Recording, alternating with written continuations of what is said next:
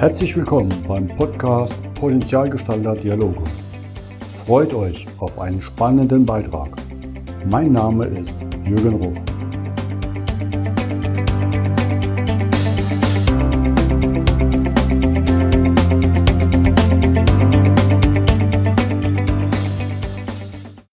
Willkommen zum heutigen Podcast. Bei mir zu Gast ist heute Dr. Oliver Haas von Corporate Happiness aus München. Hallo Oliver. Hallo Jürgen. Lass mich kurz den Zuhörern erklären, was du so magst oder wo du herkommst. Du hast Finanzen und Controlling studiert in München. Dann hast du eine Firma dazu gegründet mit Controlling-Beratungslösungen, die du angeboten hast, zum Beispiel für Fußball, aber auch für Hotels. Das heißt, du hast viele Bundesligisten damit unterstützt. Danach hat sich doch wieder in, an die Universität gezogen und du hast eine, ich glaube, acht Jahre eine Professur äh, inne gehabt für Sportmanagement. Wie war das so? Meine Controlling-Lösung mit Fußball-Bundesliga ist bestimmt sehr spannend. Mhm. Ja, also das ist sehr, sehr spannend, ähm, vor allen Dingen, wenn man sich für diese Branche ja interessiert. Und ähm, ich bin ja so wie viele Jungs äh, die Bayern-Trikots getragen und sich äh, dafür, ne, so Traumjob eigentlich, ähm, dann kann man die auch noch beraten. Und wir hatten ja dann eine, eine Controlling-Lösung. Der erste Kunde war Bayern München, VfB Stuttgart, Bayer Leverkusen, also ganz klingende Namen. Und das da hatte mich angezogen, ne? so dieses auch ein bisschen erfolgreiche, ne? das erzählt man irgendwie auch gerne. Also ich war sehr stark so getrieben von dem Erfolg im Außen und das hatte sicherlich so seinen Gipfel in dieser ganzen Fußball-Bundesliga-Zeit. Dann war WM noch, war diesen Stadien damit drin. Aber ich habe eben dort auch schon gelernt und selber am eigenen Leibe erfahren, wie schnell wir uns an das gewöhnen, was so scheinbar toll ist. Also am Anfang mhm. geht man da rein bei Bayern München und da sitzt man in diesem Zimmer, in diesem Präsidiumszimmer, wo diese ganzen Pokale ausgestellt sind dann kommt der Uli vorbei oder ein Franz Beckenbauer habe ich da mal gesehen und, und irgendwann beim dritten, vierten Projekttag geht man auch da rein und äh, da sagt man noch so, ach so, ja, da stehen ja die Pokale. Und beim siebten, achten Mal registriert man das gar nicht mehr und schaut auf irgendwas, was einem gar nicht gefällt und äh, also die Mitarbeiter dort sind auch nicht glücklicher, glaube ich, als in anderen Unternehmen. Also wir mhm. gewöhnen uns dann sehr schnell dran und das war sicherlich auch eine große Erkenntnis in dieser Zeit. Okay. Dann bist du in die Sportmanagement gegangen, die Professur.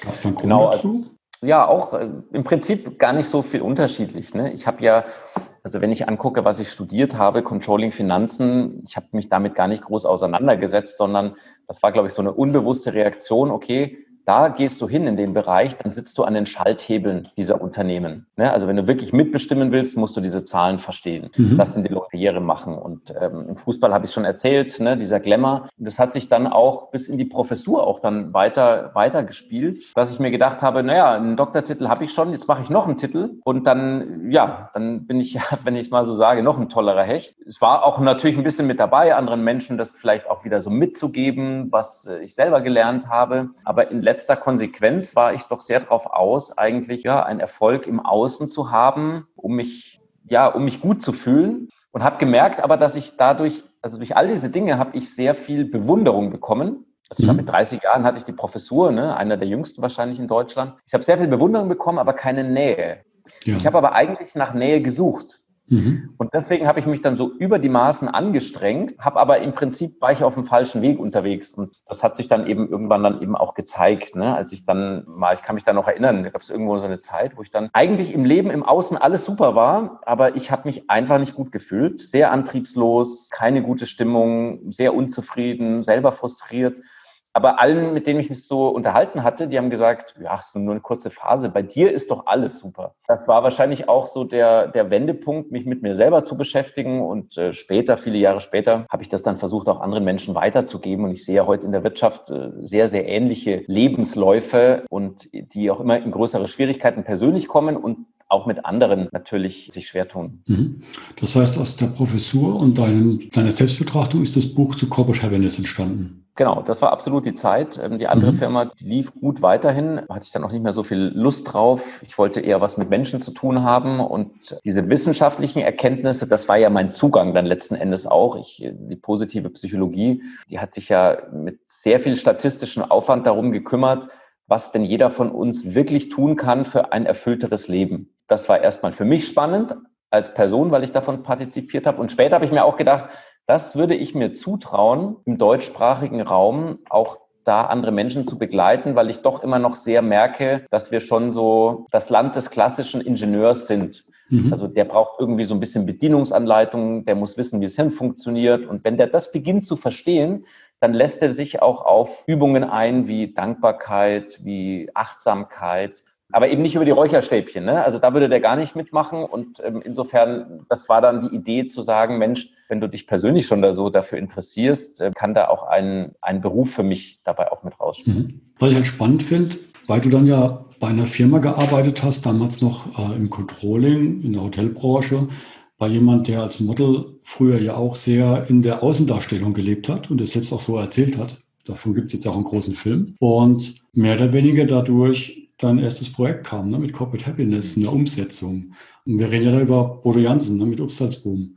Kannst du uns noch ein bisschen mehr dazu erzählen, was da so passiert ist? Weil das ist ja schon spannend. Ne? Wir kennen ja beide jetzt Bodo ganz gut.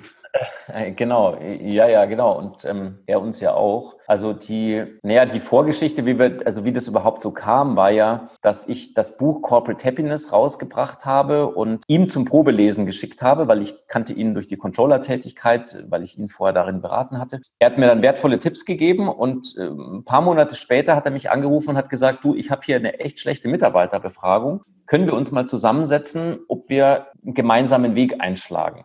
Und das war insofern natürlich sehr interessant, weil wir waren beide sehr euphorisch. Wir waren auch beide, denke ich mal, damals noch sehr in diesem Wirken nach außen. Ne? Das hat uns schon auch also, ne, was Großes zu machen. Und, und wir hatten beide wenig Erfahrung.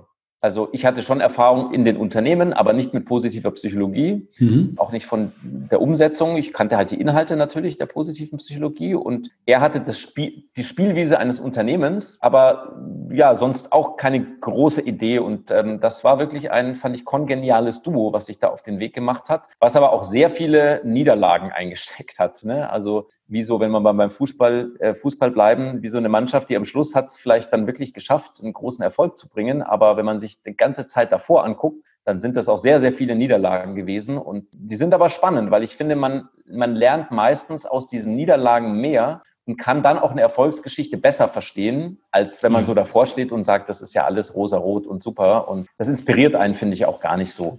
Das ist ja auch vom Eisberg. Ne? Was man sieht, ist oben das Tolle, der Erfolg, aber nicht die harte Arbeit und die Schmerzen, die dazwischen drin waren auf dem Weg. Ne? Genau. Das ist ja aber mittlerweile eine Wahnsinnserfolgsgeschichte geworden. Ne? Also beides. Also Upsalboom, wenn man schaut. Ähm, ich war jetzt gerade vor zwei Wochen bei Bodo im neuen Ubleben zu sehen, das ist ja so die Erfüllung, dass jetzt ein Achtsamkeitshotel da ist, am Rande ja. der Welt sozusagen. Und das ist wirklich ein Traum. Ähm, aber auch bei euch Cobra Happiness. Ne? Ihr macht ja auch jetzt viele, ihr habt sehr viele virtuelle Sessions gemacht, wo ich selber teilnehmen konnte vor ein paar Wochen. Viel positive Psychologie ja dabei. Wie läuft es für dich aus der Wahrnehmung? Ja, es war, äh, also in der Zeit, wo wir mit Bodo gearbeitet haben, war das wirklich einer der ganz wenigen Unternehmer, die gesagt haben, glückliche Mitarbeiter, das inspiriert mich. Also das war ein Exot damals und die, mhm. die, Zeiten sind dann weitergegangen und wir haben sehr für dieses Thema gespielt, weil der Schmerz für Unternehmer sehr viel größer geworden ist. Es gibt einen Fachkräftemangel, man kriegt gar nicht mehr genug Mitarbeiter, es gibt einen demografischen Wandel, es kommen weniger von unten nach.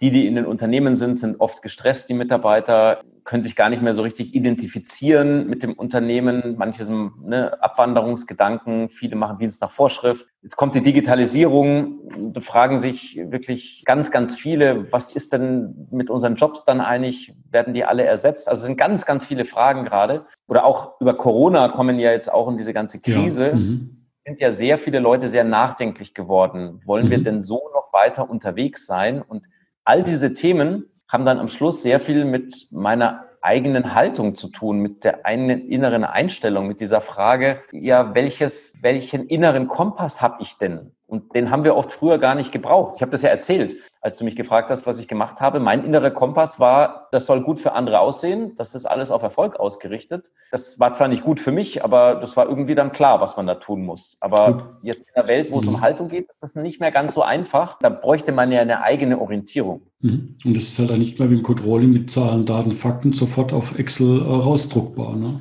Genau.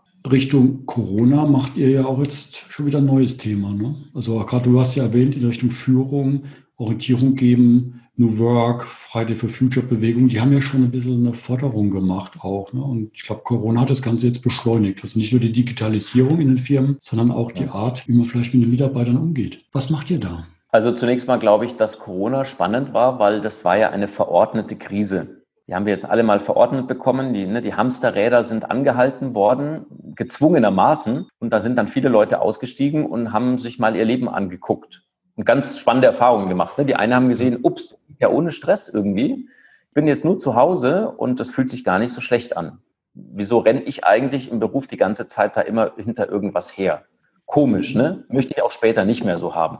Andere sind dann, haben Beziehungen in ihre Eltern intensiviert, äh, obwohl sie ja nur mit Websessions dann unterwegs waren, aber plötzlich hat man das dann jeden Tag gemacht. Man hat auch gemeinsam über Ängste äh, sich ausgetauscht, sich mitgeteilt. Also da ist, obwohl man so distanziert war, doch auch einiges auch in der Nähe entstanden. Und viele haben sich mit ihrem Sicherheitsbedürfnis auseinandersetzen müssen, weil wir alle ja immer so versuchen, ja, unser Leben so zu gestalten, dass nichts passieren kann und plötzlich ist alles unsicher.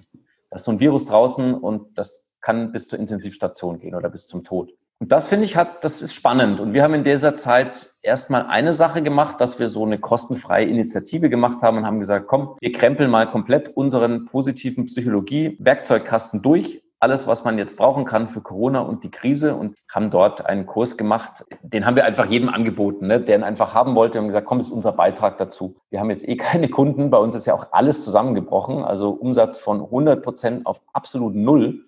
Und genau, und danach ist mir dann auch gekommen, dass es gut wäre, auch nochmal ganz spezifisch Führungskräfte auch abzuholen. Und wir haben eine Seite gemacht, die heißt Das neue Führen, mhm. bei der es genau darum geht, in einer Welt, die sich gerade so überholt, die so schnell geworden ist, bei der so viele Sachen keinen Bestand mehr haben, die immer Bestand hatten, sich mal zu fragen, für diese innere Struktur, die eine Führungskraft jetzt braucht, das haben, haben wir nicht immer gehabt, dass wir das gebraucht hätten. Welche Fragen muss ich mir da stellen? Also zum Beispiel, was ist denn der Sinn eigentlich meines Tuns? was hält uns in der Firma zusammen? Was ist denn die Motivation, die richtige Motivation? Kriege ich denn eine Aufbruchstimmung von Mitarbeitern hin? Wie schaffe ich es denn, dass die eigenverantwortlich arbeiten, dass die agil sind, dass es eine Kultur der Wertschätzung ist? Wie kommen wir mit diesen neuen Problemen zurecht? Wie können wir ein attraktiver Arbeitgeber sein? Wie kommen wir mit der Digitalisierung zurecht? Und, und das haben wir gesammelt und stellen es gerade eben Führungskräften auch zur Verfügung. Was ich sehr spannend finde und auch sehr wichtig, wie du schon gesagt hast, ne, das Rad hat sich mal kurz angehalten. Und es ist ja fast eine einmalige Chance auch, das jetzt zu nutzen ne? und mal zu reflektieren, wollen wir so weiterarbeiten? Da gleich wieder zurückspringen. Wobei auf der Autobahn sieht es ja schon fast wieder so aus, dass alle wieder in ihrem Käfig im gewohnten Muster drin sind. Ich glaube, da ist aber die Herausforderung ja auch. Ne? Wie schaffen wir es, das anzugehen? Hast du da einen Tipp, wenn man sagt, okay, ich möchte jetzt positive Psychologie anfangen, umzusetzen? Ich meine, klar, Buchlesen ist ein Thema von euch. Wie schaffe ich es, da die ersten Impulse mir zu geben, damit ich da vielleicht erfolgreich bin? Ja, also ich denke, der erste Schritt ist wirklich ein sehr, sehr persönlicher. Ich kenne ja viele Unternehmer, die wollen dann immer mhm. gleich alles verändern, die ganze Firma umkrempeln und ne, was machen wir morgen anders? Und ich gebe den immer als Rat mit, fang erstmal bei dir selber an und ja, guck mal auf dein Leben. Also und sag mal, wie bin ich denn da gerade unterwegs? Ne? Geht es mir gut? Was ist denn, was möchte ich beitragen hier? Was, was, ist denn, was ist denn der Sinn meines Tuns? Was möchte ich denn für einer sein? Mhm. Viele fangen dann erstmal mit einer Meditation an. Die gehen erstmal mhm. in Stille und merken dann schon, das können sie schwer ertragen. Sie haben gar keine richtigen Antworten darauf. Und also dieses, dieses Know Why rauszuarbeiten, ne? so dieses Warum, das ist, glaube ich, sehr, sehr spannend, weil wir alle so ja, in diesem Management-Wahnsinn so getrieben sind. Wir haben Aufgaben zu tun, morgen muss was fertig werden, da gibt es einen Kundentermin. Und das mal, das muss man mal auf Pause drücken. Und da war natürlich Corona super, weil Corona war die Pause-Taste. Mhm. Da war, war alles angehalten und äh, da hat es ist jedem leichter gefallen, sich solche Gedanken zu machen. Und letzten Endes bestimmt natürlich erstmal dann die eigene Energie und Entschiedenheit, so ich möchte nicht mehr so weitermachen. Also der Punkt muss irgendwie kommen. Der ist manchmal mit Schmerz verbunden, andere schaffen es durch Klugheit, da gibt es aber nicht so viele. Also die meisten müssen doch eher auf die Katastrophe warten, entweder ne, im körperliches oder ja. Burnout, was auch mhm. immer. Aber man kann es ja auch durch Einsicht natürlich auch gewinnen. Und das, finde ich, ist dieser allererste Schritt. Ne? Und genau, und der ist aber schwierig genug. Das ist bei manchen auch eine Sache nicht von ein, zwei Tagen und auch nicht von einer Woche, sondern wirklich mal Beschäftigung mit mir. Wie geht's mir? Was beschäftigt mich gerade? Und sich da einen klaren Kopf zu machen. Und da reichen ja manchmal schon zwei, drei, fünf Minuten am Tag, einfach mal kurz innezuhalten ne? und sich reinzuspüren. oder mal rauszuschauen, was passiert gerade draußen. Oliver, das ist ein super Thema. Ich finde das klasse, dass ihr das anbietet. Und ich war ja auch Nutznießer eurer kostenlosen Sessions, die absolut top waren und kann es nur jedem empfehlen, wer die Chance hat. Schaut da rein. Schaut auf der Webseite nach, findet die Links auch alle unten in den Podcast-Informationen. Da würde ich sagen, vielen Dank für unser Gespräch und ich freue mich, dich hoffentlich dann auch mal wieder in Persona zu treffen. Das holen wir natürlich sehr bald nach. Ja, vielen, vielen Dank, Jürgen, für die Möglichkeit. Und dann mach weiter so und viele Grüße nach München. Jo, tschüss. Tschüss.